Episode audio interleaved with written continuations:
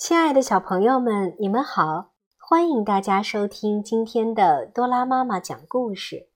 今天我为大家带来的故事名字叫做《喝醉酒的星星》。夜空里有一颗星星，每天它都会变成一个胖乎乎的老爷爷，戴着三角形的帽子，对着小男孩佐吉微笑。在一个寒冷的冬夜，爸爸让佐吉去给他打点酒。佐吉打了酒，匆匆忙忙地往家赶。突然，那位星星老爷爷出现在他面前，笑呵呵地向佐吉讨酒喝。啊，今天太冷了，我忍不住就下来了。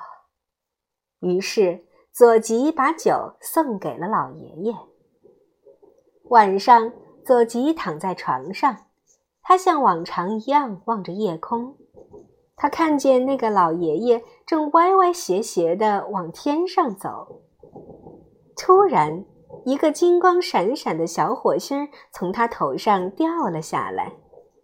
第二天，佐吉和爸爸来到小火星落下的地方。捡到了一块闪着金光的三角形的小石头，有人出高价买走了这块石头，从此父子俩过上了丰衣足食的好日子。调皮的星星老爷爷为了感谢小佐吉，故意掉下一块值钱的小石头送给他，这是小佐吉从来没有想过的。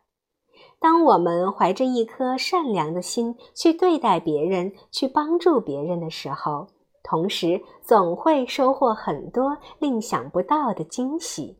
你们说对吗？